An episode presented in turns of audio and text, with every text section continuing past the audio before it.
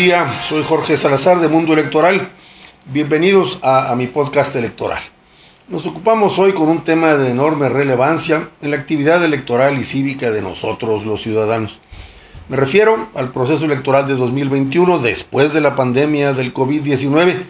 y, y, veremos cuál va a ser eh, la nueva realidad electoral para las elecciones locales y federales en nuestro futuro cercano. Sin lugar a dudas, las elecciones que siempre hemos vivido en los pasados 40 o 50 años en nuestro país van a ser objeto de una reestructura importante que va a abarcar las formas de voto, la administración y justicia electoral y los costos de los procesos electorales,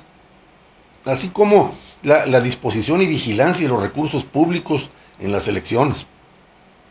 No hay la menor duda de que los consejeros actuales y los cuatro nuevos que eventualmente lleguen, que serán propuestos e, e insertados por Morena en el Consejo General del INE, pues harán por mayoría eh, algunas modificaciones en la vida electoral de México. Esperemos que algunas positivas y tendremos la oportunidad de observar en los hechos una reforma electoral eh, eh, interesante, entre otras quizá que, pues que garantice la salud en la forma de votar, austeridad en la forma de votar, nueva eficiencia en el conteo de votos, el aceleramiento de una urna electrónica y, la búsqueda ya en firme e igualmente acelerada del voto por Internet. Algunos temas de, enorme relevancia pues, eh, estarán concentrados, eh, por un lado, en poder brindar la certeza del electorado sobre las condiciones sanitarias eh, de las miles de casillas a lo largo del país, y por el otro, pues permitir o no actos pequeños o masivos de campaña, o si se van a reducir o no las prerrogativas federales o las estatales a los partidos políticos, o si se van a modificar eh, las reglas de topes de gastos de campaña para permitir la llegada de capitales privados en montos importantes con limitaciones, pero por arriba de los recursos públicos. Los consensos de, operación electoral para que Morena logre, por mayoría relativa o por representación proporcional negociada, la mayoría calificada en la Cámara de Diputados de nuevo, alterarán el panorama político de México por generaciones si no se busca balancear el ejercicio del poder en el trabajo legislativo pues con diálogo y entendimiento. ¿no? Eh, al menos dos eh, de los partidos de los potenciales tres que llegarán a la mesa del Consejo General, y me refiero a los nuevos, pues se, se, se asociarán sin remedio con Morena para intentar ser cinco partidos en favor de las líneas políticas del presidente López Obrador y poner en marcha en la Cámara de Diputados las reformas legales más controversiales del México pre y pospandemia. Dichas reformas, eh, y créame usted, pudieran llegar al desmantelamiento de instituciones importantes y, la anulación, al menos parcial, de la división de poderes como la conocemos. Eh, el proceso pospandemia llegará, y llegará con, con obsesiones sociales y políticas de una complejidad insospechada con una mayoría potencial de diputados leales al sistema que buscarán quizá dividir sociedad, instituciones y fortalezas en un giro que nuestros hijos y nietos nos reclamarán por siempre. El elemento principal a ser considerado en esta nueva realidad eh, electoral pospandemia es que ni, ni partidos, ni las autoridades electorales, ni los legisladores, salvo honrosas eh, excepciones, serán beneficiados con la mínima confianza del electorado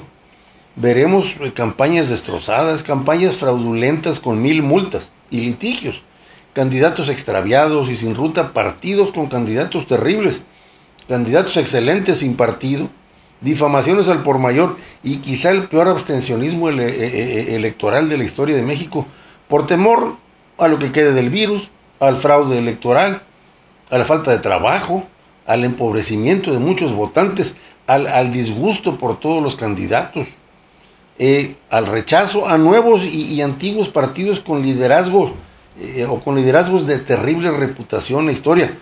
eh, a la posibilidad de que la elección de Estados Unidos en este noviembre sea un fracaso rotundo incluso, y haya una recesión más profunda en aquel país, y, a que factores distractores creados desde dentro de, del Ejecutivo mexicano pues pueden emproblemar más nuestra economía y se concluya que los votos, pocos o muchos, no traerán ningún alivio al país y la gente sencillamente no acuda a votar, punto. Eh, pero bueno, a ver, eh, vayamos a, a, a, esta nueva normalidad electoral que habremos de ver en pocos meses. En, en 2021 habrá elecciones en 39 países de 5 continentes, incluyendo México, algunos con democracias nacientes, otros con crecientes democracias, otros con democracias consolidadas, y que para nadie parece un dulce después de tantos días amargos y, y, sin saber siquiera si estaremos liberados del COVID-19 o no en 12 o 24 meses. La duda mayor es si será si esa nueva normalidad nos durará tres años o seis años o, o una generación. Los electores de, de, la pospandemia pues tendrán que acostumbrarse a votar y vivir en la desconfianza institucional acostumbrarse a votar y vivir en las dudas eternas de su salud o de su empleo, acostumbrarse a votar y vivir sin, pues, sin tener la mínima confianza en sus, en, en, en sus políticos, salvo honrosas excepciones, y así una nueva normalidad de votantes todavía menos interesados que antes. Habremos de vivir elecciones del 20 o 25% con alcaldes, gobernadores y presidentes del 10%. ¿Es eso lo que viene? Si eso es, no es nada sano para nuestro sistema democrático, créame usted. El reto entonces es qué hacer en este proceso que inicia el 7 de octubre en Nuevo León y en septiembre en, lo federal. ¿Cómo combatir esa bulia y desprecio generalizado por lo político? ¿Cómo convencer que habrá empleo en, tiempos electorales? ¿A qué candidatos creer en la pospandemia? ¿Qué promesas electoreras o electorales serias habrá que tomar en cuenta. La verdad, queridas eh, amigas y, amigos, hacer campaña política con el virus en mente se convertirá en un reto formidable y tendrá que convertirse en una nueva realidad electoral y de campañas. Eh, eh, muchas candidatas y candidatos experimentados y probados ya, nuevos discursos, nuevos enfoques de misión y visión electoral y social, nuevos perfiles a políticos alejados de populismos y, dogmatismos vacíos, nuevos representantes en las cámaras de diputados federal eh, eh, y locales, pues con libertades para representar a sus distritos y quizá, eh, y por qué no, pues partidos políticos renovados para darle un respiro a sus filosofías y estatutos antediluvianos y cambiar a modelos de moderno desarrollo político que traten de, pues, de generar nuevos y positivos parteaguas en la vida electoral mexicana. Y así las cosas no, no podemos permitir que los votos de, de la pospandemia sean votos del banco de la ilusión, ni estar gobernados en el futuro por alguien que ganó con el 10% de una lista nominal. Los retos, en efecto, son muchos, pero aquí tenemos que llevar al votante mexicano a un mucho mejor nivel de certeza y esperanza del que actualmente tenemos, y para ello tenemos solo un año. Si no avanzamos en esa dirección en lo individual y en lo grupal, estaremos dando varios pasos para atrás y al vacío en nuestra búsqueda de una democracia consolidada, avivando, eso sí, los fuegos artificiales del populismo que nos están literalmente ahogando con formas dictatoriales y erráticas de gobierno en infinidad de países, incluyendo México, Brasil y los Estados Unidos, por ejemplo. Entonces, bueno, eh, tendremos una nueva realidad electoral que va a transformar en sentido negativo el ya de por sí deteriorado escenario del abstencionismo. Si eso es inevitable, pues entonces tenemos oportunidad de, uno, evitar que se construya la misma mayoría calificada en la Cámara de Diputados, y dos, de eh, eh, eh, ejercer la revocación de mandato presidencial unos meses después de las elecciones, haciendo un esfuerzo serio para lograr la revocación y mejorar el control del sistema electoral mexicano, que se nos puede hacer agua en las manos. Vamos entonces,